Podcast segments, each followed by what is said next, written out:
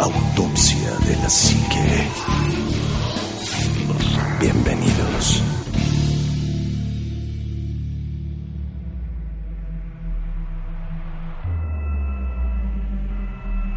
Muy, muy, muy buenas noches, bienvenidos a otro programa más de Autopsia de la Psique.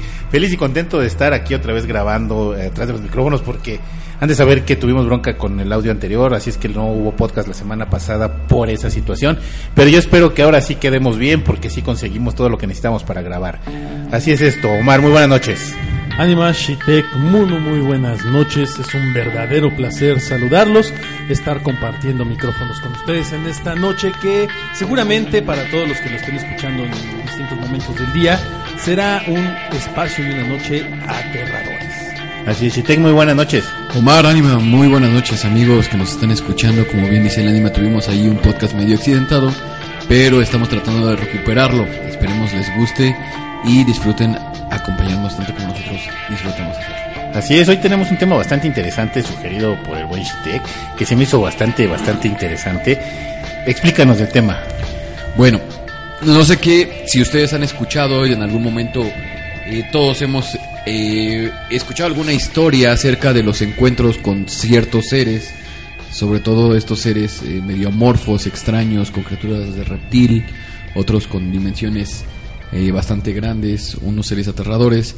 Y bueno, vamos a hablar de los humanoides que nos han visitado y sus avistamientos, ¿no? Vamos a empezar con uno bastante, bastante bueno que trae Omarcito en, en Sí, ¿cómo no? la papeleta. Oye, Shitek, pero antes de, de comenzar con los, los personajes en cuestión, sí me gustaría que definiéramos qué es un humanoide, ¿no? Porque, porque a mí me suena como algo que se parece al humano, pero no necesariamente es así al 100%, creo. Más bien es como esta parte de esta figura que se asemeja al humano nada más, pero pues hay encuentros que son criaturas con tres patas, criaturas sin extremidades, es decir, con que tengan cabeza, cuerpo, alguna cosa así, mientras se asemeje, Con criaturas que tienen aditamentos de más. así es, No, mientras alas, tengas esa este, parte. cuernos. Incluso hay una, una, una criatura muy interesante que es como si fuera un búho, ¿no? Del tamaño de una persona, con extremidades de humano, patas de humano, alas, pero sin cabeza. Entonces ¿No? vamos a definir que sería un, un humanoide como algo parecido al humano sin ser un humano. Sí, algo que definitivamente tú identificas que no sería humano aunque tuviera algunas ciertas semejanzas, ¿no? Dos brazos, dos pies, a lo mejor una cabeza, dedos, no sé, algo que fuera a semejanza del ser humano, pero no es un ser Así es. humano. y que además creo que en todos los casos que vamos a platicar, estos humanoides, eh, pues denotan cierta inteligencia, ¿no? Deno- Denotan un, un cierto grado de conocimiento inteligente o de, o de capacidad de pensamiento, De comunicación. eh, de comunicación, de estrategia, de análisis, eh, de seguir órdenes o de no seguir órdenes, que ya platicaremos un poquito más adelante acerca de esto. Pero eh, definitivamente es un tema interesante porque además cabe señalar que no solamente hay un tipo de humanoide, hay muchísimos diferentes. Y hoy en el programa pues vamos a hablar de varios de ellos, ¿no? Eh, ¿les Y por ahí, con el sí, el primero que, que está, híjole, bien interesante, muy interesante. Fíjense que a mí esta criatura en especial siempre me ha provocado mucho, eh, mucho interés. ¿Por qué? Porque hay una historia muy fuerte detrás de ella. Eh, nos referimos al monstruo de Flatwoods, que, eh, bueno, pues es, un, es una entidad que apareció en el condado de Braxton, en Virginia Occidental, por ahí de los años 50, a principios de los años 50 para ser más exactos. Eh, lo, que, lo que es interesante de este monstruo, perdón, no solo es su apariencia, sino las circunstancias en las que se presenta, los testigos que están ahí cuando, cuando sucede este fenómeno y las consecuencias que tiene, porque además es un fenómeno que trajo consecuencias muy severas.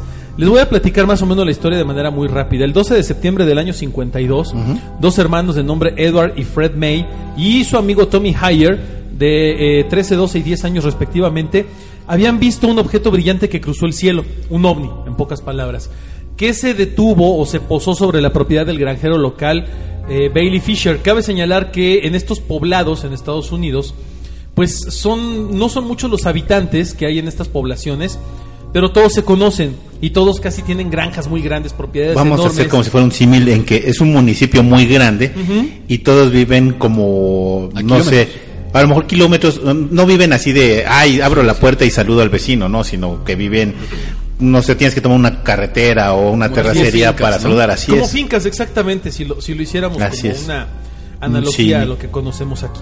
Bueno, cuando estos chicos vieron el objeto, lo que hicieron fue ir a visitar a la mamá de, de- los hermanos, Edward y Fred, eh, Caitlin May, donde lo que le dijeron fue que vieron un objeto que cayó en las tierras cercanas a las colinas.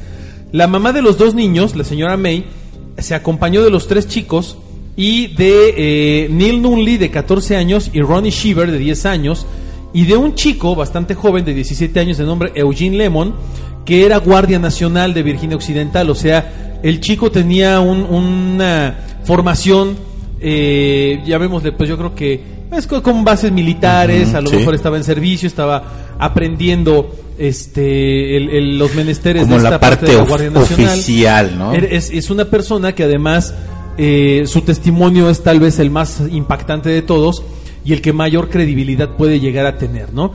Se reúnen todos ellos y deciden ir a la granja eh, del señor Fisher para verificar qué era lo que había pasado esa noche, ¿no? Obviamente eh, esto con el afán de ayudar al vecino, al granjero y saber qué era lo que estaba sucediendo. Viajan aproximadamente unos 400, 500 metros llegan a la cima de la colina y lo que vieron fue una gran esfera de luz roja que estaba pulsando, que estaba como latiendo de aproximadamente unos 15 metros de diámetro, o sea, muy grande. Eh, lo, lo más impactante de esto es que percibieron una nieble, una niebla pues eh, marrón, entre gris y marrón, eh, con tonos medio verdosos, que lo que hizo fue que les produjo de inmediato ardor en los ojos y en la nariz. O sea, ellos sintieron un ardor tremendo en nariz y ojos y incluso en la piel. Una característica más adelante vamos a ver, porque esto también viene marcado de otros testigos que vieron casi lo mismo Exacto. y que pasan con las mismas consecuencias. Así es. Eh, Eugene Lemon, el guardia nacional, traía una lámpara. Con esta lámpara alumbró esta esfera roja enorme y al mover la lámpara hacia la izquierda de la esfera vio algo que fue terrible. Ve dos, dos luces rojas pequeñas de, de principio y estas luces rojas estaban debajo de un roble.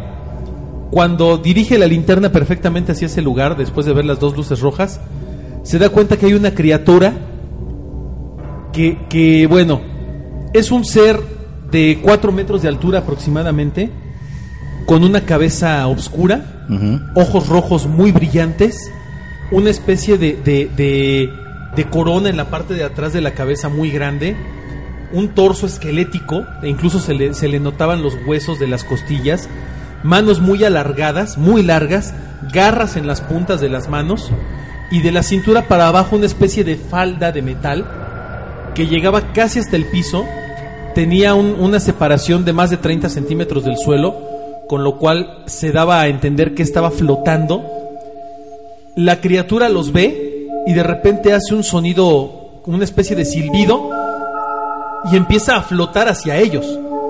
Sí, Justo antes de llegar hacia donde ellos están, cambia de dirección hacia la luz roja, hacia la, la esfera que habían visto. En este instante ellos ven su única oportunidad de salir corriendo de ahí y lo hacen. Al llegar a su casa, la señora May, la mamá de los dos chicos, contactó al, al alguacil local Robert Carr y a Lee Stewart, que era copropietario del Braxton Democrat. El Braxton Democrat es un diario local de, de- de la, De la comunidad. de Flatwoods, allí en Braxton, Virginia. Eh, y empezaron a investigar, o sea, ellos comentaron lo que les pasó, ellos, ellos narraron este suceso. Y Stewart, el, el propietario, el copropietario del, del diario, se dedicó a buscar más personas que hubieran visto algo similar y realiza muchas entrevistas. Regresó al mismo sitio con Jean Lemon, con el, el chico de la Guardia Nacional, Sí. y encontraron un- una especie de, metálico, de olor metálico que provenía de, de muchos lugares, eh, que se sentía como quemante, como que ardía. Vieron unas líneas negras en el suelo, como cubiertas con chapopote una, una sustancia muy extraña y encontraron muchas hierbas y muchas plantas quemadas, como si hubiese habido una especie de explosión radioactiva en ese lugar. Al día siguiente, el sábado 13 de septiembre, igual del año 52, Stewart, que eh, es el del periódico, visitó el lugar y, y vio nuevamente en el barro estas huellas del- con líquido negro viscoso. Lo que él se dio cuenta que era esto era que parecía una especie de lugar de aterrizaje de una nave extraterrestre. Obviamente en esta en este lugar no había tráfico, o sea, no había manera de que vehículos transitaran por esta zona, por lo cual no podían ser llantas de vehículos, de camionetas. colina, de- ¿no? Era una colina y, Y estaba el- llena de árboles, un bosque. El terreno era muy accidentado. Así es, la carretera estaba, aún la carretera rural más cercana no estaba cerca. Después de todo lo que sucedió, dos investigadores, William y Donna Smith, que estaban eh, asociados con el Civilian Saucer Investigation, que es la investigación civil de aterrizajes extraterrestres de Los Ángeles, California, encontraron muchos testimonios muy interesantes y aquí es en donde la historia de, estos chicos cobra mayor fuerza hablan acerca de una madre y su hija de 21 años, eh, la, la madre como de 42 años aproximadamente. Ellos afirmaban, ellas afirmaban que encontraron una especie de criatura con la apariencia idéntica a la que describieron los chicos. Eh, nada más que esto fue antes del 12 de septiembre, una semana aproximadamente antes. Hablan del mismo aroma metálico, de, Azufroso, de- ¿no? de las mismas, eh, de la misma especie de aroma sulfuroso, como a huevos podridos, por así decirlo, y de ardor en los ojos, ardor en la piel y, y comezón en la garganta. ¿no? Y además, el- la descripción que hacen de este ser, eh, y bueno, vamos a subir las fotos de este ser, pero para que más o menos tengan una idea, yo, yo lo veo así como el símil de este de Marcianos al ataque, Sí, que parece. tenía una falda y pues estaba así como con su casco y una corona, ¿no? El, el líder de los marcianos estos. O también como estos del el personaje este del Día de la Independencia, los extraterrestres es. que traen con ese, exe- ese, ese exoesqueleto, que está así como una especie de corona y que tienen los brazos largos, largos, nada más que ellos sí tienen patas y el que dibujan ellos es como si fuera una falda que flota sobre el suelo, ¿no? Así es. Pero mira, lo chistoso también en esto es que muchos avistamientos de estos seres humanoides van acompañados de un olor muy fétido como huevo podrido azufroso. Esto está bastante relacionado a entidades parasitarias o de bajo astral, ¿no, Marcito? De hecho, sí, Shitek, es algo muy común y de, de yo te podría decir que en efecto muchas criaturas interdimensionales tratan de, de, presentarse de esta misma manera. Son seres que dejan estos aromas que son muy comunes, el olor, el olor a coladera que dice la gente, el olor a huevos podridos, el olor a, a flores putrefactas a- o a vegetal, a vegetales, ¿cómo A se llama? podredumbre, pues. Vegetación podrida, ¿no? Es algo muy común. Ahora, ¿qué pasa con la criatura de Flatwoods y por qué es un testimonio importante? Bueno, no solamente eh, los testimonios de, de- de Eugene, este, Lemon son importantísimos por la credibilidad que tiene él al pertenecer a la Guardia Nacional, sino que hay una coincidencia con la mamá de Eugene. Su mamá vive a varios kilómetros de distancia de donde se, suscitó el hecho. A la misma hora, que ellos vieron a la criatura de Flatwoods, su mamá comenta y declara, de manera independiente, ¿eh? sin saber lo que había pasado, que toda su casa se sacudió, como si hubiera un temblor.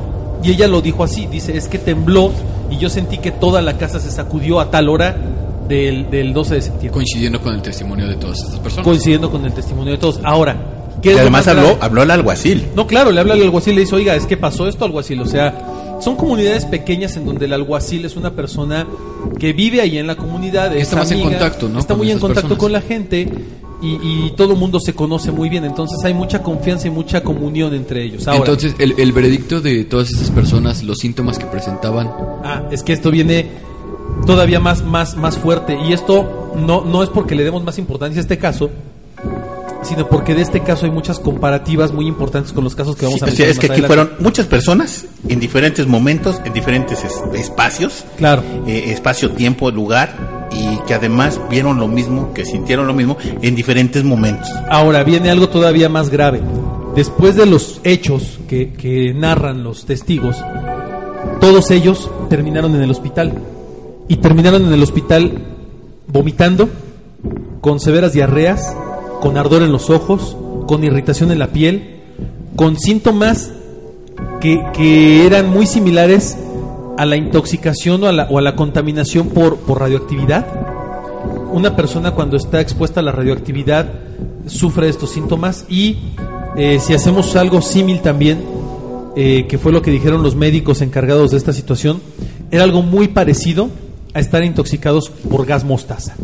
Recordemos que el gas mostaza en, en estos años apenas era incipiente, era una sustancia que se estaba apenas estudiando y se estaba analizando por parte de los gobiernos para utilizarla como arma química, como agente químico, que tuvo su, su auge en el 68 cuando la guerra de Vietnam, que se usó mucho el gas mostaza, Y que ya se usaba desde la Primera Guerra se Mundial. utilizaba desde la Primera Guerra Mundial, pero no, no había llegado, o sea, no era fácil conseguir gas Sí, no, mostaza ni- ni producirlo. para Ni hacer una prueba en una Exacto. comunidad tan alejada sin, sin sujetos de experimento sería Así como algo, es, es algo un ilógico. desperdicio, ¿no? Así es, entonces... eh, Aunque no está muy alejado, no está muy lejos, porque Estados Unidos hizo experimentos en varios poblados de ellos, ¿no? No, sí, pero estamos hablando, pero estamos hablando de, de- LSD. de- de- estamos hablando de una, po- de Sí, una de, un, sí, población de un caso que- aislado como de 12 personas. Sí, o sea, no, no, no es lógico, digo, no es como los experimentos que Estados Unidos realizó donde, donde eh, inoculó a las personas con distintas, con distintas bacterias o virus para hacer pruebas de cómo sería una extinción de una zona, ¿no? Cómo, qué, ¿Qué pasaría en una zona cero cuando hay un ataque bacteriológico o químico? No estamos hablando de un caso similar, estamos hablando de algo totalmente diferente que afectó sí a una cantidad importante de personas, pero que no era tan importante como para que se tratase de un experimento del gobierno, ¿sabes? O sea, esto viene de otro tipo de, de- de Sí, o sea, origen. son 12 personas que al gobierno dice, bueno, pues son 12 personas, no me preocupa, o sea, ya que No fueran, importa. no sé, 300, es, ah, cañón, pues algo está pasando, es muy ¿no? diferente. Sin embargo, bueno, la criatura de Flatwoods no es, la, no es la única vez que se presentó. Hay otros testimonios, testimonios en años posteriores de una criatura similar que se presenta en distintos lugares, pero este es el más importante y tal vez el más fehaciente de todos los testimonios que existen. De hecho, tiene bastantes referencias en la cultura popular, ¿no, Marcito? Videojuegos, películas, libros, en series de televisión se le han hecho muchos homenajes, porque la verdad es que la criatura en sí misma es bastante aterradora. ¿eh? ¿En qué juego sale que es el jefe final? Hay un, hay un videojuego de Nintendo que surge de Nintendo, ¿no? De 8 bits. Sí, de la de la de la consola, ¿cómo decirlo? De la- consola viejita de la primigenia. exactamente de de, de De la prehistórica. de la prehistórica. De hecho en el en el juego de Fallout 76 le hacen un homenaje también que es un videojuego mucho más Nuevo, este, ¿no? Pues más de reciente. Pues mucho más reciente, ¿no? Entonces es, es Bueno, criatura en lo que busca el dato el buen Omar, también ha Te salido en la de exactamente, antes que se me olvide el nombre. en la de The Legend of Zelda Majora's Mask. De hecho, cuando vas ¿Sí? al rancho, lo que se roba las vaquitas son estos monstruos de Flatwood y tienes que defenderlos con el arco, ¿no? Sí, y de hecho, y de hecho la criatura no solo ha tenido apariciones en, en, en videojuegos porque se volvió muy popular, se volvió muy interesante. En el pueblo de Flatwoods cada año hacen un festival que se llama el Día del Monstruo y se lleva a cabo este, en las afueras del bosque donde se apareció. Sí. Es como es como el fenómeno de Roswell, ¿sabes? Que en Roswell hay toda una cultura popular en Sí, torno a la claro, y caída de de hecho los restaurantes aledaños a la zona de Roswell son restaurantes temáticos. Bueno, Sí. también si ustedes viven en la zona conurbada de la Ciudad de México, por Avenida Central, justamente entre Metro Romero Rubio y Flores Magón, hay un graffiti del monstruo de Flatwoods. Si pueden eh, pasar, estaría bastante bien. Igual, si pasamos, vamos a tomar foto y lo subimos, ¿no? Claro, Estaría en el videojuego de Sega Genesis Space Harrier 2 Ah, Space es uno de los jefes en el segundo nivel. Y en el videojuego de Nintendo Amagon es el jefe final. Eh, aparece en distintas, eh, en, como decías tú muy bien en el, en el juego de, de Legend of Zelda Majora's Mask, ha aparecido en episodios de anime, le han hecho bastantes homenajes, vaya, es un ser bastante interesante y que eh, pues en la cultura popular ha tomado realmente mucha fuerza, mucha, eh, mucho poder y que ha sido como una especie de referente para todas aquellas personas que eh, pues han encontrado en alguna ocasión en su vida seres de este tipo, seres humanoides. A partir de ahí viene, vienen muchas referencias muy fuertes, ¿no? Sin embargo, creo que lo más importante son las coincidencias que vamos a encontrar con otras criaturas que vamos a platicar a continuación. De, de esto, de, de lo que dices del monstruo de Flatwood, eh, eh, hay, hay una foto en donde se, se toman una foto, este, todas las personas que vieron Todos este testigos. ser y que tienen sus dibujos, este, porque todo el mundo hizo dibujos del ser que habían visto y, y todos los seres que son igualitos, bueno, parecidos, muy símiles eh, de, de esta foto y ellos se siguen precisamente reuniendo para ver este, este tipo de cuestiones, ¿no? Pues pasamos al, otro ser humanoide. Yo no sé si sea humanoide, porque inclusive ellos mismos no se consideraban como humanoides, ¿no? Porque decían que eran los, los como decían, los protectores de la humanidad, siendo ellos también que compartían nuestro ADN, ¿no? Ellos salen de siete estrellas, de siete estrellas que son la Pléyades. Ellos salen para, para de- de esta constelación y y buscan refugio en, otro, en otras estrellas. Aquí lo interesante es que ellos empiezan a tener contacto con una persona de la Tierra, en este caso fue Billy Meyer, eh, este, este granjero. Y lo interesante es que los describía como personas humanos normales, de dos metros más o menos, y eran totalmente rubios, como si fueran nórdicos. Entonces, no hay una diferencia abismal como por ejemplo el mo- monstruo de, de Flatwood o de los que vamos a mencionar más adelante, sino eran más bien como del, tipi, del tipo símil humano, pero rubios, totalmente rubios, de ojos claros, la piel muy blanca, y ellos nos vienen a, a- a dar un mensaje de paz, ¿no? De amor, energía, de sustentabilidad, ¿no? Y de- sí, de que debemos de luchar porque Pero- seamos nosotros. ¿Qui- ¿Quién era el Eh, contactado, Anima? eh, Billy Meyer. Ah, Billy Mayer era un hipioso que realmente... Yo, yo creo que Billy Mayer, las, los primeros contactos que tuvo fueron reales. Sí, puede ser. ¿Tú sí pero crees ya- que sí ha tenido un contacto? Yo creo que, Lo que tuvo, al pasa menos, es yo creo que- que tuvo al menos, perdón, un avistamiento y de ahí se agarró para hacer ¿Para fama. hacer lo demás? Para, sí, yo creo que lo demás se lo inventó. Es que Yo, yo en lo per- perdón que lo diga, pero yo en lo personal no creo en Billy Mayer. Lo que creo, en pasa las, es creo en que- las- creo en las entidades porque no es el único que habla de ellas. Pero creo No, y que se sigue hablando hasta la no, de Pero creo que incluso él se colgó de testimonios de otras personas Para hacer su relato. propia historia. Aquí lo interesante es que antes de Billy Mayer sí había extraterrestres, sí había ovnis, había todo lo que tú quisieras. Pero cuando eh, su- sucede el fenómeno Billy Mayer es cuando todo el mundo empieza a poner atención porque empieza a ver evidencia tanto de fotografía, empieza a ver evidencia de video, empieza a ver evidencia de una supuesta plática Eh, con, los evidencias que ya se ¿no? comprobaron que eran absolutamente falsas todas. Alguna, ¿no? Hay, hay- hay un video, hay un video de una nave extraterrestre. Bueno, no, sí, no, no te lo desmiento. Sí, después se descubrió que era absolutamente mentira. Pero aquí es el pero es que sí, eh, el, el contacto que tuvo con los con los yo lo ha sí tenido lo ha tenido mucha gente que no tenía contacto con Billy Mayer. Es a lo que yo voy. Yo creo que él tuvo un contacto con estas criaturas. Ajá. Creo que sí conoció a estas entidades. Creo que mucha gente más las contactó. Pero ya el- el- la forma en la que él presentó su caso, sus evidencias, yo creo que ya fue, fue absurdo, ¿no? Porque, O a lo mejor lo arregló para que le creyera, ¿no? pues yo creo que trató de hacer hasta lo imposible, porque además tú ves las fotografías de los ovnis de Billy Mayer Ujú. y son fotografías de ovnis de cartón, o sea, son muy buenas para ser verdad, esa es la realidad. Y apostaban su carrera, ¿no? Y A que eran claro. reales. Pero, Claro. pero, pero la situación aquí y el por qué estamos hablando de estos seres es porque, como dice el ánima, han estado presentes en varios eh, testimonios. sí, en varios- Él, él rompió el crisol de lo que eran los seres extraterrestres. lo importante yo siento de los pleyarianos son, son dos cosas que hay que, que hay que rescatar. No hay fotos de ningún ple- este, fíjate, teniendo a Billy Meyer con su cámara, no hay ni una foto, una sola foto de un pleyariano. Y eso que visitó supuestamente una de sus bases este, extraterrestres, donde él viajó en una, extra- en una nave extraterrestre, y de eso no tiene absolutamente ningún tipo de evidencia, ¿no? Y según él se llevó cámaras y todo, y no, curiosamente no ni tomó ni una, una sola foto. foto. ¿Y, y Eh, cuál fue la excusa de Billy Mayer? No, no, no, no, las tomó. nada. No las tomó. dice, no, y de hecho, tomé. cuando lo contacta esta mujer o la contacta este hombre, eh, no hay una evidencia de una foto. Entonces pudo fotografiar a los ovnis, desvanecerse. Inclusive le decían, mira, te vamos a enseñar cómo desvanecemos de un lugar y aparecemos en otro en un mismo instante en un fragmento de cámara. Y sacaray, entonces tiene ese tipo de fotos, pero no tiene ninguna foto de los pleyarianos, ¿no? Aquí lo importante es que ellos se consideran como humanos de la, este, hermanos de la humanidad como esa, eso- esos seres que alguna vez nos, nos tuvieron ese- en esa protección, ¿no?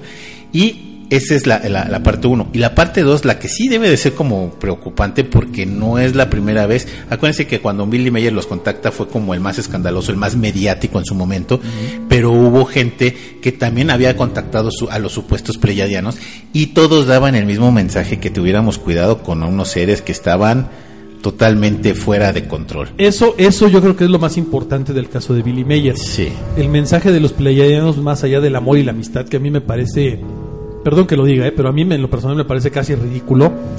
¿Tú crees que sí? Sí, a mí me parece ridículo. Lo que sí me parece aterrador Es el otro es el mensaje. otro mensaje, lo que está comentando el anima. Y, y no ha avanzado con quién, ¿eh? O sea, no ha avanzado. Tengan con- cuidado de estos seres porque ellos sí son malos.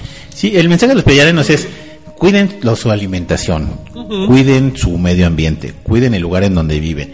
eh, protéjanse ustedes, este, seamos, sean caritativos con las otras personas. Hagan el amor y no la guerra. Casi, casi, o sea, un, un- un mundo totalmente hip- hippie, si podría decir, ¿no? Utópico, Pero- muy utópico. Pero realmente es lo que está muy de moda hoy en día por todas las redes sociales, ¿no? Sí, Esta parte es- de la sustentabilidad, del menos plástico. Pero a- aquí el, el mensaje de ellos es el New World Order.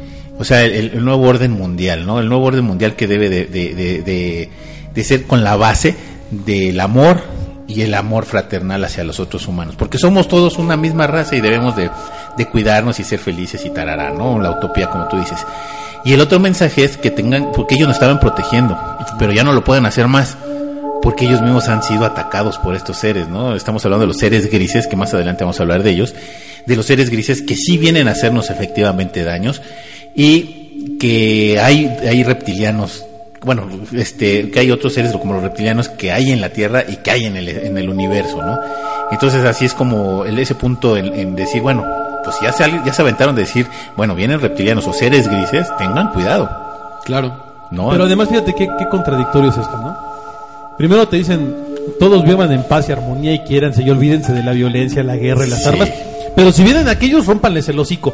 Pues con qué ganas, o sea, si todos vivimos en un mundo hippie, ¿qué vas a llegar y los vas a abrazar? Y yo te y, quiero, cómo hermano, sabemos que, que estos son los buenos, ¿no? Exactamente, ¿cómo no, no sabes que realmente son los que te están viendo la cara de, de- de- de- perdón que lo diga así, la cara de idiota, para después realmente conquistarte, ¿no? O sea, cuando hablamos de este tipo de entidades, cuando hablamos de este tipo de seres extraterrestres, honestamente yo no, yo en los mensajes que se han registrado, yo no creo en ninguno porque, pues, número uno, no se han hecho presentes ellos como tal para decirnos es esto tal cual, ¿no? No. O sea, no han hecho un- una presentación masiva, por así decirlo. Pero mira, Y todos los ah, mensajes, y Los todos los mensajes- pleiadianos. Ah, ok. Los y todos los mensajes de cada uno de estos seres son a favor de ellos, obviamente. Siempre. O sea, son de, no, yo... Es de las de la serie B, ¿no? La- Aunque yo haga experimentos oh, contigo, Te lo- voy a dar la cura del cáncer, es que te eso voy a ayudar. los experimentos que estamos haciendo con ustedes son para encontrar la cura de No, y, es algo es algo que vamos a avanzar, pero por ejemplo lo que dice el ánima acerca de una presentación masiva, ¿tú no crees que ya se haya llevado una presentación masiva de alguna raza y que no precisamente la han silenciado, la han tapado para Pues, que no cunda el pánico? Te lo No, pongo así. sí. No, sí, sí puede ser. Los Yo que reptilianos, sí, ¿no? sinceramente. Los reptilianos que son Entre los Esos otros. son los más fuertes. que, que son los más, vamos a hablar entre comillas, los más fuertes, ¿no? Porque hay que recordar que son dos razas de reptilianos. Unos, los que viven en la Tierra, que nunca han abandonado la Tierra, y otros reptilianos que son fuera de la Tierra. Los reptilianos del- de, fuera de la Tierra no tienen pelea continua con reptilianos que viven en Es la que, Tierra. ah, ah, de hecho, todo eso surge del mito de Enki, donde los Así es. reptilianos que viven fuera de la Tierra crean una raza para que les pueda servir y ellos lo denominan como los majestuosos reptiles, ¿no? Sí. A raíz de esto ellos se rebelan porque son bastante impetuosos estos estos reptiles, incluso se su- superiores a sus creadores. Claro. Y es cuando se quedan en este plano. Y de hecho es lo que ellos creen que están en ese constante eh, batalla entre los frentes Rusia junto con Estados Unidos. ¿no? Bueno, el, el- en sí la Unión Europea, ¿no? La Unión Europea en general, porque Rusia es nada más uno de los motores que, que- que mueven estos O sea, humanoides, ¿no? Sí, la cabeza de todos los reptilianos es Que la además reina acuérdate, Victoria. Sí, que además- ah, no, pero de además hecho- acuérdate que los reptilianos no son los propietarios de la Tierra per se. Se, se cree que son los originales terrícolas. terrícolas. Pero acuérdate que cuando nosotros llegamos aquí como humanos, hubo otra raza, de lo cual platicaremos tal vez después, que nos puso aquí para, para eh, no para, no para control de, de- por parte de los reptilianos como ganado, sino para hacer un contrapeso en su momento. Ya platicaremos de esto un poquito más adelante. Sí, porque nosotros, es que nosotros como seres humanos, lo que comentábamos en alguna ocasión, nosotros podemos ser bien mala onda con el vecino. Yo te, yo te puedo agarrar a trancazos y no me dejaste pasar Con y tú, tú, Juan. tú, con Juan. Saludos a Juanma hasta saludos a Juan hasta Chicago. Puedes pelearte con quien sea, pero si tienes un enemigo en común, Te unes. te unes. Entonces, eso nos pasa como raza, como raza humana. O sea, podemos pelearnos entre países y lo que tú quieras, y a muerte, ¿eh? Sí, claro. Pero si tenemos una- un enemigo en común, hay esa unión. Hubo una, hubo un- no sé si te acuerdas, Anima, que hace tiempo hablamos acerca de algunos mensajes extraterrestres que se habían presentado en la Tierra y de eh, las distintas razas que existían. Sí. Y eh, con el tiempo hubo un mensaje por parte de, de- Se supone que hay una especie de confederación galáctica en donde están agrupadas todas las razas de extraterrestres que habitan en estas en este sector de la galaxia, porque ni siquiera ellos saben qué tan grande es el universo. Ni, sea, que, ellos, ni, ni cuántos planetas están habitados. ellos únicamente hablan de lo que hay en el vecindario, no lo que ellos pueden controlar, que es la galaxia. Y ni siquiera toda la galaxia, solo una parte. Pero sí muchos de los mensajes que se supone que habían llegado por parte de este grupo de élite de extraterrestres era hay tantas razas extraterrestres y tales son malos y tales son buenos. Pero de los que de veras deben de tener cuidado son de los humanos. O sea, el mensaje era muy claro. Es, es, sí, todos podemos ser muy avanzados, muy malos, muy poderosos y otros muy buenos, muy nobles y, y demás. Pero de los que hay que tener cuidado son de aquellos. Es que de hecho se cree que nosotros estamos protegidos por una confederación extraterrestre. Sí, claro. Sí. Y de hecho, no, es, es como, ¿cómo decirlo? Digamos como una, como un Greenpeace, una asociación, pero lo digo así porque digamos que es el símil de la Tierra y lo que nosotros podemos. Ah, no, no, no, no, esa es una historia bastante interesante, porque la historia de Lucifer y de Jesús, bueno, de, de- de Dios como tal, Ajá. puede ser que sea esta confederación precisamente interplanetaria, Sí, y, y- y- y- y- y el Lucifer, que realmente no era así como, como el ángel caído del, del- del cielo y todo este tipo de cuestiones, era el general rebelde que se unió para protegernos. No, y, y va a ser todo un relajo porque ahorita vamos a ir con estos seres. Eh, Sí, y, que eso es este como bien curioso porque antes de que empieces con eso, aquí, aparte de que te dicen hay grises, hay otros. Sí. Que están, o sea, Ah, si- claro, si, los otros son hojaldras, los otros son peor. No, Sí. pero ahora, mucho de lo que vamos a platicar ahorita en torno a estas entidades, y quiero que lo vayamos como analizando, es ¿por qué no se han hecho presentes realmente de forma eh, tácita? O sea, ¿por qué no ha sido algo tan, tan fuerte? Y creo que esto obedece a lo que platicábamos ahorita.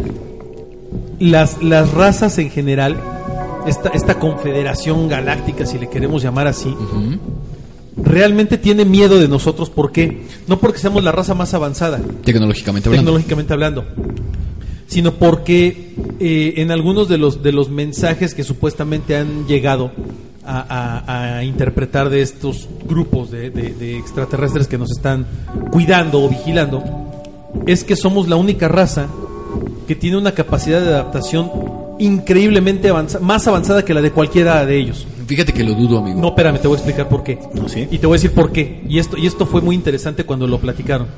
Dice, dicen ellos mismos o decían los que estaban estudiando y analizando esta parte de la, de la famosa Confederación Galáctica y de los extraterrestres que habían llegado a la Tierra y demás, que si tú te dabas cuenta, el ser humano era una entidad, un ser que podía adaptarse fácilmente a cualquier situación, a cualquier clima, a cualquier cambio extremo, a cualquier necesidad, y nuestro proceso evolutivo era extremadamente rápido.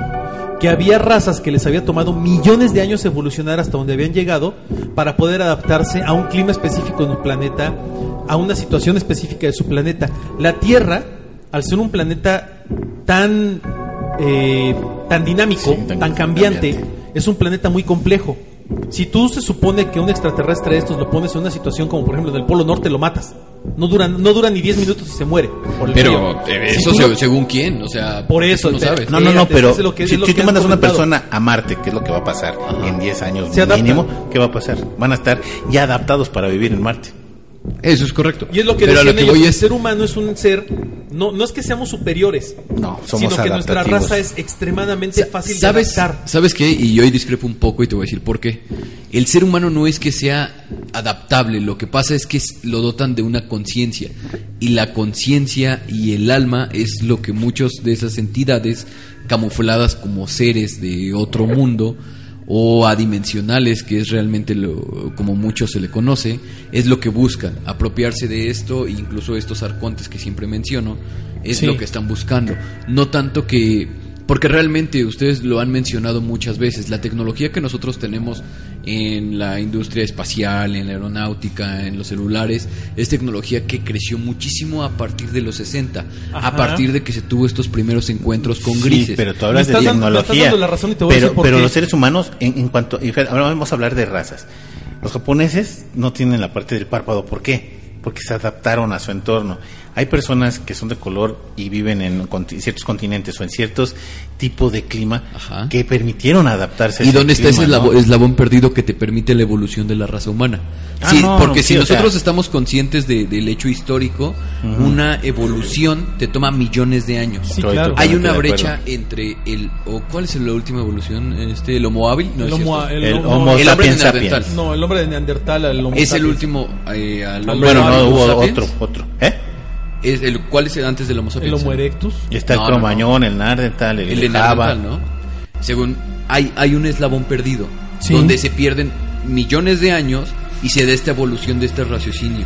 Sí. Entonces ya después sale el, Es el que es Homo es sapiens que sapiens. yo iba. Es esto. Sí. Entonces se cree, y de hecho lo hemos mencionado muchas veces en este programa, que hubo cierta intervención de alguna figura externa Así a es, la naturaleza así que hizo que la evolución fuera totalmente O a lo mejor, o como dicen los, Y los- los exponencial. evolucionistas, puede ser, y tiene razón, ¿eh? Cuando estaba el Homo sapiens, existía el cromañón, y existía el, eh, existían como varios grupos de seres humanos ya homínidos pensantes que Sí, usaban claro. elementos como el Homo sapiens. Y ellos empezaban a, a- a- a mezclarse entre ellos, tenían relaciones entre ellos, tenían y crías entre ellos. Y sus genes recesivos fueron los es. que los fueron matando. Así es. Exactamente. Sí, Sí, fue, claro. fue- fue una, fue una dominancia genética. Exacto. Ahora, es a lo que yo voy, Shitek. Coincido contigo también, pero hay que entender esta parte. Si no fuéramos nosotros tan valiosos para todas estas razas, ¿qué demonios están haciendo aquí? Ah, es que precisamente es a lo que vamos. Justamente es lo que voy a hablar acerca de los Sí, ya, grises. ya, ven- ya véntete los grises, porque Ya, está- estamos, estamos hablando con una parte in- incompleta. Mire, de hecho los grises es eh, el perfecto icono de la cultura popular, o sea, lo que tenemos entendido a Como lo que es extraterrestre. extraterrestre, ¿no? Si tú le preguntas a alguien qué es un extraterrestre, te va a dar la imagen de un gris. Ale, ¿cómo es un extraterrestre? Cabezón gris y de ojos negros. Y alto. No, No, pequeño. ¿qué pasó? Pequeño, son chiquitos. Sí, por lo regular los grises se describen seres de no más de 1,20, 1,30, totalmente grises con grandes cabezas, extremidades muy muy largas, bueno, la de las manos. Como los de Roswell. llegan- ajá, exacto, que le llegan pasando la cintura, eh, con grandes ojos, ¿no? Eh, y, y a raíz de todo esto, me gustaría exponer un caso muy muy sonado que fue precisamente en el año de 1961, con esta pareja de Mary Hill y Barney Hill, ¿no? Ellos fueron la primer, el primer testimonio documentado de una pareja que fue abducida. No, Así y es. estamos hablando de, de algo muy coincidente de la década de 1960, donde se da todo este boom, donde crece la, la industria aeronáutica, donde crecen los telecomunicaciones. Donde pasa lo de Billy. Mayer. Exacto, justamente esto. ¿Qué es lo- ¿Cuál es lo interesante de este caso? Bueno, básicamente esta pareja acude con terapia de regresión. Entonces, porque ellos no pueden recordar los sucesos, ellos son conscientes que algo raro está pasando dentro de, de su casa, dentro de su hogar en las noches, porque llegan con ciertas incisiones, llegan con ciertos Con hematomas, marcas. llegan con marcas, llegan, lleg- y aparte tienen sueños bastante Exactamente, extraños. lo- lo- exacto. los sueños recurrentes, Exactamente, imágenes eh, ¿no? que no que no corresponden a su Entonces- a sus recuerdos. Exacto. Es, estas, estos señores eh, describen el, el- la constelación Zeta Reticuli. Que básicamente es una estrella, son dos estrellas, es una constelación binaria y supuestamente es donde vienen los extraterrestres grises. Lo más gracioso de todo esto es que a partir de estos testimonios empiezan a crear una serie de vertientes enormes acerca de toda esta, esta serie, ¿no? Se viene lo del Roswell, Anima, se vienen muchos avistamientos a raíz de, en toda la Unión Americana, ¿no? Incluso en parte de, de América Central, en Perú, se, se llegan a vislumbrar muchos de estos avistamientos de grises. Incluso me atrevería a decir que estos seres grises, y de hecho ya lo habíamos discutido aquí, eh, son, no, no sé si lo habían notado, pero todos eh, son particularmente iguales. Eh, son de la misma estatura, son de la misma toda- complexión, toda la descripción es no la tienen misma. órganos genitales, ¿no? y coinciden con lo que había mencionado Omar en la primera parte del podcast. Todas estas personas que son abducidas llegan a tener este olor fétido, como a azufroso, como a huevo podrido. Entonces lo- los expertos teorizan que estos seres se alimentan de manera cutánea, es decir, a través de la piel no tienen órganos digestivos, sino la absorción de los nutrientes es por su piel. Por eso drenan los fluidos del ganado, por ejemplo. Hubo un caso muy sonado de un señor en Brasil que apareció con varios eh, perforaciones en su cuerpo, pero completamente vacío, tal cual como si le hubiera chupado una araña, ¿no? Entonces se cree que estos seres así como absorben los nutrientes, por ese mismo método los, los excretan. Entonces, por eso se cree que tienen este olor particular. Ahora, ¿qué iba con todo esto de que son eh, iguales, que no tienen órganos eh, sexuales, Sexuales. que todos son como muy parecidos y que siempre van como en masa, ¿no? O sea, se han habido avistamientos de, de N cantidad de cosas, pero lo particular con ellos es que siempre son las mismas entidades. ¿Ustedes a qué creen que se deba? Es que ahorita que estabas hablando de, de, de asexuados, los que vimos de la autopsia sí tenían sexo. El famoso video de, de estos Donde seres. están en la mesa Sí, gris, de la ahí mesa sí. gris. ¿Sí Sí, estaba sexo? recordando que, Sí, que sí, sí tienen sexo. De hecho, uno, Sí. el que están abriendo es femenino. ¿A poco? Sí. Bueno, lo- los Y- testimonios y de los- estos... creo que los rusos, los que los que hicieron su propio Roswell, también Ajá. tenían sexo. Por eso me, me- me estaba remitiendo a, esas a esas imágenes porque también tenían sexo, fíjate. Mira, es Y o- obviamente, o sea, la mayoría no tienen sexo. La mayoría O sea, si tú me dices un ser gris no tiene no tiene Y, sexo. y es precisamente esto porque se cree que se hacen en, en masa, o sea que son clones. Por eso no tienen sexo, por eso no tienen órganos de reproducción, de, de reproductores, y por eso están así. O sea, realmente se cree que son los, los instrumentos de, de rapto de estos seres más arriba, como bien lo mencionaban, y que son los reptilianos, ¿no? O sea, son como las herramientas del reptiliano. Exactamente. Ahora imagínate si, si estos, ya hablando de estos extraterrestres como tal, son pues, realmente terroríficos, hacen cosas terroríficas, no son, no son sociables, son muy agresivos inclusive. Imagínate si cómo serán los reptilianos, ¿no? De hecho, bueno, la, gran mayoría estás hablando de los reptilianos, de los Sí. te- extraterrestres. Cre- creen que, por ejemplo, estos seres reptilianos de entrada son se dividen en tres razas, ¿no? Los de la realeza, que son blancos, reptiles blancos. Luego siguen los guerreros, que son los rojos con alas, algunos tienen alas. Y luego son los de menor rango, que son como la clase obrera, que son los verdes, ¿no? los que nosotros llegamos a conocer. Pero todos estos seres eh, no miden menos de tres metros, tres metros Sí, y son medio. muy grandes. Entonces, de hecho, grandes testimonios de esta parte que han des- descrito encuentros con reptiles han mencionado que son seres enormes, ¿no? Pero lo, lo chistoso y, y a lo que viene en relación a todos Ahorita estos me seres acordaste de la imagen esa de encuentros de cercanos del tercer tipo, de cuando se abre la nave y salen estos seres de, de todos tamaños, ¿no? Primero salen los pequeños, luego salen los medianos, luego salen ya todos grandes y, y- y que se raptan a...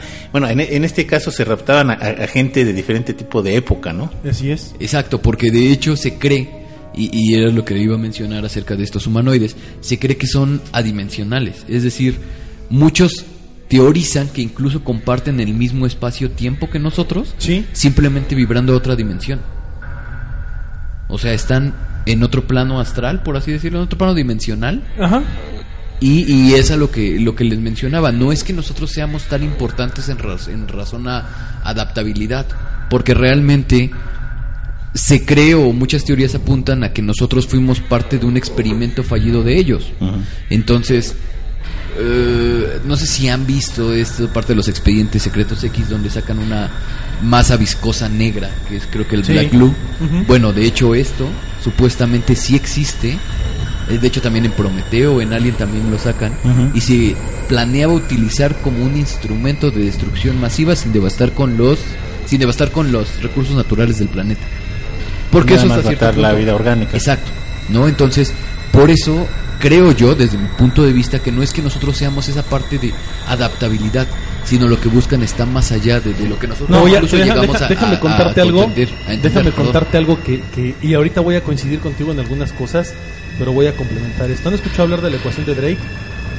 Bueno, la ecuación de Drake es una ecuación que está formulada a partir de un proceso estadístico de análisis de cuántos planetas podrían tener vida y cuántos planetas podrían tener vida inteligente en, el, en, esta, en este sector de la galaxia, ni Son siquiera en el como- universo. Son como granos de, de- Sí, de- son- de una- de granos de mar, ¿no? Son muchísimos. Sí, claro. Ahora, la ecuación de Drake tiene una contraparte que se llama la paradoja de Fermi. La paradoja de Fermi nos dice, bueno, si hay tantos, por, si un porcentaje tan alto de planetas debe tener vida en el universo, ¿por qué no nos hemos encontrado con esta vida inteligente? ¿Por qué no hemos visto realmente una traza de vida inteligente clara? Está muy, pues, muy difícil, Bueno, ¿no? Ahí te va por qué. Hay un, hay un astrofísico ruso que responde al nombre de Alexander Beresin. Alexander Beresin es un eh, físico teórico de la Universidad Nacional de Tecnología Electrónica de Rusia, el MIET, y propuso una explicación que es de verdad aterradora en torno a por qué no hemos visto como tal vida extraterrestre y habla de la paradoja de Fermi. La paradoja de Fermi básicamente se resume en el primero en entrar y el último en salir. O sea, ¿quién es el primero que llega al, al barrio y quién es el último que se va del vecindario? Como lo, como lo ve Berenzin, él dice que la mayoría de las soluciones de la paradoja de Fermi que se han propuesto hasta ahora definen que hay vida extraterrestre de una forma muy limitada. O sea, la naturaleza específica de las civilizaciones que surgen en las estrellas no tiene por qué importarnos a nosotros como Sí, humanos. Y ahorita que estás hablando, en estos tres, en estos tres minutos, dice, pudo haber desarrollado vida en algún planeta. Claro. Y, se- y ahorita que acabaste, se acabó ¿Se la vida en, 10 planetas. Ahora, puede haber Exacto. puede haber situaciones en las que hubo organismos biológicos iguales a los humanos, más avanzados que los humanos, inteligencias artificiales que se rebelaron contra sus creadores, o incluso mentes de escala planetaria como las que describe Stanislao Lem en la novela Solaris. El hecho es que por ahora no hemos sido capaces de detectar en el cosmos ninguna de estas cosas. ¿Por qué? El parámetro que nos debe preocupar es el umbral físico en el que nosotros podemos observar y comprobar la existencia de los extraterrestres. O sea, en nuestro espacio interior de la distancia de la Tierra a cualquier estrella o a cualquier lugar, ¿qué probabilidades hay de que haya vida detectable? Y qué probabilidades hay de que veamos esta vida. Basándose en esto, Berenzin hace un análisis en el que propone un escenario muy sombrío, y ahí les va lo que es realmente aterrador. ¿Qué pasaría si, si, si resulta que la primera forma de vida que alcance la capacidad de viaje interestelar es la que se va a dedicar en un futuro necesariamente a erradicar a su competencia para implementar y alimentar Sí. su propia ex- expansión. Así somos nosotros. La raza conquistadora. Berenzin dice, esta es la misma teoría con la cual un equipo de construcción destruye un hormiguero para construir un edificio. Es lo que siempre he dicho. ¿Significa entonces que somos las hormigas y por eso los extraterrestres no nos han visto y nos han dejado de lado? ¿O hay algo que es inimaginablemente peor y superior? La respuesta, según Berenzin, es muy probablemente, y de acuerdo a los análisis físicos estadísticos y de acuerdo a la misma ecuación de Drake utilizando la paradoja eh, de Fermi, dice, nosotros no somos las hormigas, somos los futuros destructores de todos los mundos que llevamos tanto tiempo buscando. Asumimos que si esta hipótesis es correcta, ¿qué significado tendría para nosotros el futuro? La única respuesta posible es invocar el principio antrópico.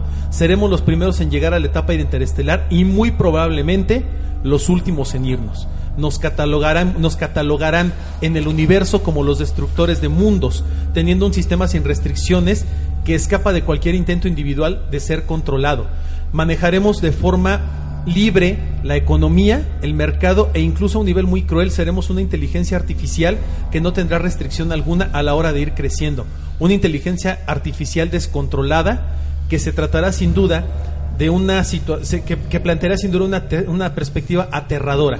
Entendamos que básicamente nosotros podemos ser los ganadores de una carrera mortal en la que ni siquiera sabíamos que estábamos involucrados o compitiendo hasta el momento. No, y sí te creo. Mira, nosotros como seres humanos, vamos a, vamos a hablar de, de- de- de- de épocas primigenias. ¿Qué haces con la aldea de al lado? ¿La, la erradicas? La erradicas. ¿O, la, o lo haces parte de tuya? O viene otra, otra y, la erradicas y la, pla- y la vas este, erradicando. Y la hemos hecho con nosotros mismos. Claro. ¿no? de Que- hecho, el comportamiento humano Sí, es el, es. ni siquiera es un comportamiento de, de un parásito. Porque un parásito llega a un ecosistema, Se establece. se establece y hace una simbiosis con el mismo. El, comportamiento, Además, el seamos comportamiento sinceros. del humano Es no es una. Además, simbiosis, es destructivo, es de un virus. Cuando Pero a lo que voy es hablando de ahorita de extraterrestres dices, ay, pues qué, qué mala onda, pobrecitos de nosotros. Pero si estuviéramos sentados del otro lado y que seguramente, como dice él, lo vamos, lo, lo, lo vamos a estar, pues sí, yo sí, ¿por qué no? Pero te voy a decir algo, Anima, y, y te voy a decir, a la- creo que esto va muy en relación con el crecimiento tanto espiritual, tecnológico, económico, social, ¿no? De, de cualquier civilización. Y eso es algo muy, muy cierto. En la Edad Media, ¿cuáles eran los medios de producción que existía? ¿No? O sea, eran básicos, muy, Feudal. muy, muy Feudal, todos rudimentarios, encerrados en unas decirlo. murallas y Vivías, vámonos. vivías del ganado, de la siembra y de los recursos Exacto, naturales que ¿a qué se le checaban los fenómenos sobrenaturales? A una tormenta, Así a un es, incendio a un forestal, eclipse. a todo esto. Hoy en día comprendemos más cosas. Claro. ¿Qué es lo que nosotros comprendemos? ¿Por qué suceden los eclipses? ¿Por qué llegan las tormentas? ¿Por qué hay una lluvia de asteroides? E incluso hemos salido de nuestro propio ecosistema para poder visitar otros otros asteroides, ¿no? Por así decirlo, en este caso otros planetas como Marte. Ahora, con este incremento de, de concien- de conciencia, también un incremento de tecnología. en este incremento de tecno- tecnología nosotros vamos utilizando los recursos que están a nuestro alrededor, no ya de una manera no renovable. No. No, por es. ejemplo, se llega y se estipula que las las cien- las tecnologías más avanzadas, ¿no? Y las organizaciones sociales más avanzadas ocupan recursos renovables, es Así decir, llegan a ocupar, por ejemplo, la energía nuclear a un 100%, no como nosotros lo ocupamos ahora, porque realmente es una energía que no sabemos utilizar y que es muy nociva para nuestra vida incluso. Por ejemplo, lo que, lo que se propone es los mismos recursos naturales como el sol, la energía Así eólica, es. todo esto.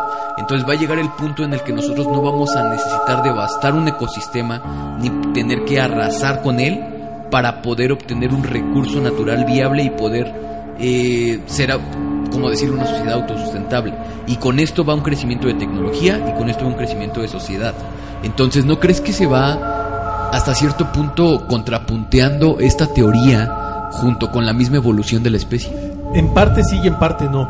¿Por qué? Porque depende de qué tipo de especie esté evolucionando. Te voy a poner un ejemplo. Hay, hay lugares en el mundo donde han evolucionado especies que al momento de evolucionar encuentran necesidades diferentes y ¿qué hacen? Erradican otras especies que estaban ahí ocupando el mismo espacio. Aun cuando antiguamente vivían tal vez en una muy buena simbiosis y se llevaban muy bien. Y así sí, puede ha ser un habido- factor que se lo detona. nosotros, no- de acuerdo a lo que dice Berenzin, este físico ruso, lo que él propone es lo siguiente. ¿Qué pasaría si nosotros estuviéramos entonces del otro lado de la moneda? Que no seamos las víctimas, sino los victimarios. Que no nos hayamos dado cuenta que todas estas razas extraterrestres realmente nos evitan por miedo. Porque saben que, que en algún momento nosotros vamos a ser la, la raza que va a terminar por acabar con todos. ¿Y por qué no? Yo te lo voy a poner así. Vamos a ponerlo del otro Es como una la moneda. enfermedad que está contenida. Sí, Ajá, claro. si, si- si yo tuviera una enfermedad que está contenida, buscaría la manera de erradicarla. Y si no la has podido encontrar, si ya intentaron ¿Te das, cuenta, te das cuenta, y yo te lo voy a poner así, ¿te das cuenta la fragilidad que tiene la vida humana? Sí, que claro. rotando incluso la posición de la luna, se han dado cuenta que nos ha protegido de impactos de sí, asteroides. claro, pero te das la cuenta- posición que tiene la Sí. Tierra en relación al Sol es única. te da ese, ese ecosistema único Claro. para poder sobrevivir, Pero porque también- no pasa de esa Espérame, temperatura para pero poder también ponte a pensar cuántas veces, vida. cuántas veces se ha estado la raza humana, ya la raza humana como tal, hablando de, de- de incluso nuestros antepasados más cercanos, como lo decíamos hace unos minutos, cuántas veces hemos estado al borde de la extinción. pero por la misma raza humana. Muchísimo. Claro, pero cuántas No, veces nos hemos levantado. También por, y por ser agentes enfermedades. externos, eh. por factores ejemplo, externos. la peste, no sé, la influencia, la peste negra, la- o sea, un montón de o sea, cosas, que fueron, que erradicaron casi a dos tercios del planeta, claro, ¿no? Ha habido, por ejemplo, fenómenos Y naturales. hoy en día tenemos sobrepoblación. Es a lo que yo voy. Eso habla de que somos una raza que se sobrepone a cualquier situación que se nos presenta, tal vez no de la mejor manera. O sea, somos una especie de virus o de bacteria que no tenemos como una... Mira, como lo dijo el anima, somos una especie de virus contenido. Te voy a poner un ejemplo muy claro. ¿Por qué no han eliminado de las, las, las cepas de viruela negra que existen en distintos laboratorios del mundo? Porque tarde o temprano nos van a usar contra nosotros. Es Sí, un agente de contención. ¿Por qué? qué? ¿Qué pasaría si hoy en día sueltas la viruela negra? Pues más de la mitad del planeta se muere. Depende, ¿no? También de la Depende cultura, de la porque cultura, ya estás exacto. esta parte de gente que no quiere las vacunas. Por eso Así te digo, o sea, y, y la radicas. Claro. A mí me conviene darle, como la, volvemos a la película de los Avengers, a mí me conviene que haya menos gente porque los recursos son alcanzan para todos. Mira, yo, yo te voy a decir algo que nadie vio, o por lo menos nadie me ha dicho de esa película de los, de los Avengers. El señor Tony Stark tenía nanotecnología. La nanotecnología que tiene para deshacer esa basura que supuestamente está afectando tantos y para crear otra que pueda rehacer y construir más cosas. Pero era más chido ser un traje, Exacto, entonces es a lo que voy. Tony Stark. No, nosotros tenemos esa tecnología a la mano, sin embargo la utilizamos con otros fines. Así es. ¿No? Entonces, No que somos nos seres interesan. buenos, es la Sí, realidad. no. O sea, como raza no Sí, somos no. Sin, embargo, te voy a decir algo, siempre hay otra contraparte. O sea, tal Ah, vez sí, nosotros, claro. como dice el ánima, pues él es, eh, él es eh, el ente dominante en su terreno de 100% en Tlaxcala. Entonces va a aplastar, a aplastar a todas las hormigas, pero estoy seguro que alguien en otro lado tiene, a las hormigas y las va a conservar en, en un ambiente Sí. No, controlado. y, y de hecho, Ahora, hay, hormigas que, que, que tienen una sociedad avanzada, vamos a poner entre comillas Sí, avanzada, claro. porque son las mejores organizadas de- de- no me queda la menor duda. Y ahorita ha habido cambios entre ellas porque empiezan a tener ya esclavos, ¿no? O sea, yo ya soy una hormiga más poderosa que tú, ahora tú me vas a servir de esclavo, Sí. entonces yo ya dejo de trabajar, pero tú vas a seguir laborando. Hay No, pero- hormiga- pero hay hormigas dentro de su misma sociedad. hormigueros. No, no, no, dentro Sí, de, otros, de otros hormigueros. Es Hay algo- hormigueros, hay algo que se hormigueros, está desarrollando en hay eso. hormigas que, que ya se ha Ya esclavizan que a esclavizan otras. a otras hormigas para que hagan su trabajo. Entonces imagínate que esas hormigas empiecen a crear con las construcciones, pues sí, para ellos a lo mejor formidables y para mí no me interesa. Yo llego, quito el- todas las mugrosas hormigas con todo y tierra y construyo mi alberca. Así, así pueden vernos los Ahora, extraterrestres. ¿no? esto, esto que mencionabas No me de la comunicación ¿no? interestelar. Otra teoría apunta a que no es que nos evadan, o no es que tengan miedo, o no es que seamos esa raza depredadora de, de mundos, porque me suena más como a Galactus, ¿no? Sí. O sea, lo que se cree es que estas ondas o este tipo de energía tarda muchísimo en llegar. Y de hecho, eh, ¿cómo se llamaba este señor? que un astrofísico muy conocido menciona que nosotros estamos si, si el universo fuera un calendario nosotros estamos constituidos en los últimos minutos del- Sagan. Carl Sagan, ajá. nosotros estamos constituidos en los últimos minutos del, Del 31 de diciembre entonces digo no creo que seamos esa raza depredadora simplemente somos algo que no ha llegado siquiera a ser conocido No, es o que es eso, es eso, no lo somos Incluso, todavía. y yo te voy a decir pero- algo. Pero, pero de acuerdo a la, a la, a la- a lo que está formulando este, este físico ruso, no somos esa raza, pero tenemos absolutamente todo para hacerlo. Eso es a lo que ellos se refieren. Incluso la concepción espacio-tiempo que nosotros tenemos va en relación a nuestra naturaleza y a nuestra vida. Claro. Nosotros, y varias veces lo hemos mencionado en este programa, nuestra concepción del espacio-tiempo está limitada a nuestro conocimiento científico. Así ¿Sabes es. a, a raíz de qué surge, surge la teoría de cuerdas? A raíz de la gravedad. La gravedad es un hecho que no se apega a ninguna teoría que actualmente esté establecida. Y de Y hecho, sales del son planeta Tierra y hay otro tipo de gravedad. Exactamente. y sales a otro Claro. tipo de gravedad. Exactamente, entonces, desde el hecho que nuestro, de- nuestro eh, concepto de tiempo va en relación a lo que nosotros entendemos por tiempo y el lapso que tenemos de vida.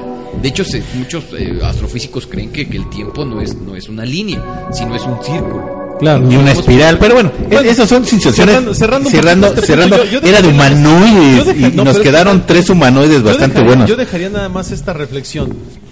¿Es probable que seamos las hormigas? Sí. ¿Es probable que seamos las hormigas de un laboratorio en el cual nos están vigilando porque tenemos otro tipo de fines a futuro que a lo mejor a ninguno de nosotros nos toca ver? También es muy probable. ¿Es probable que seamos la cura a una enfermedad? A lo mejor. Amigo, ¿Es tú- probable que seamos la enfermedad?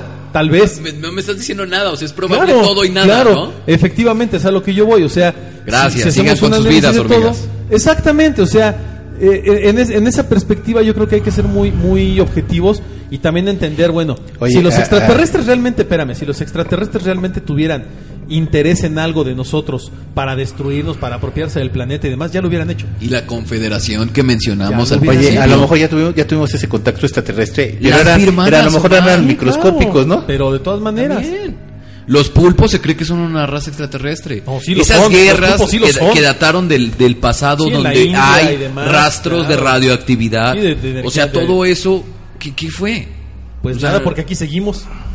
Me queda claro. Realmente Y no es también que haya viene en el nada, es que no lo calendario- conocemos. No, pero aquí El seguimos. calendario azteca es que también punto. acabaron varios, claro. varios mundos, en el Ha Maya habido- igual. ah, yo insisto mucho en esta parte y no, y no es porque quiera que crea- creer que somos extremadamente especiales.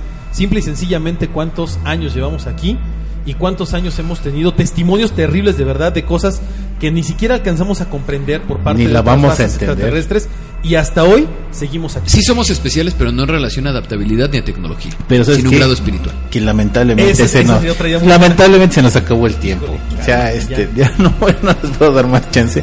Se nos quedaron en el tintero Ay, tres, además, este, tres humanoides bastante interesantes. En el siguiente Eh, programa vamos a hablar de ellos de- de- en el siguiente programa porque son bueno, creo que comentamos ahorita algunos, pero los que siguen también están bastante, bastante, bastante Vámonos, interesantes. pues. Bueno, Omar, se nos acabó el tiempo. Muy buenas noches. Anima Shitek, a nombre de Juanma también que anda ahí en Chicago, la verdad es que estuvo muy bueno el tema.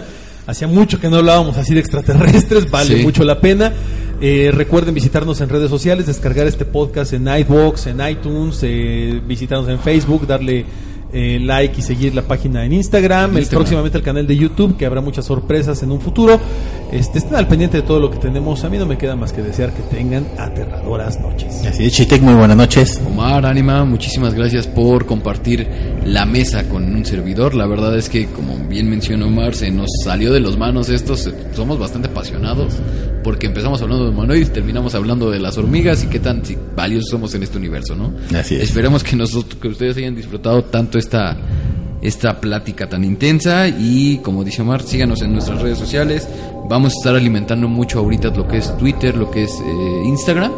Entonces no se les olvide seguirnos y darnos like. Así es. Ale, muy buenas noches. Ale y compañía. Dale, compañera. muy buenas noches. Yo soy su amigo Anónimo de Coyoacán y esto fue Autopsia de la Psique.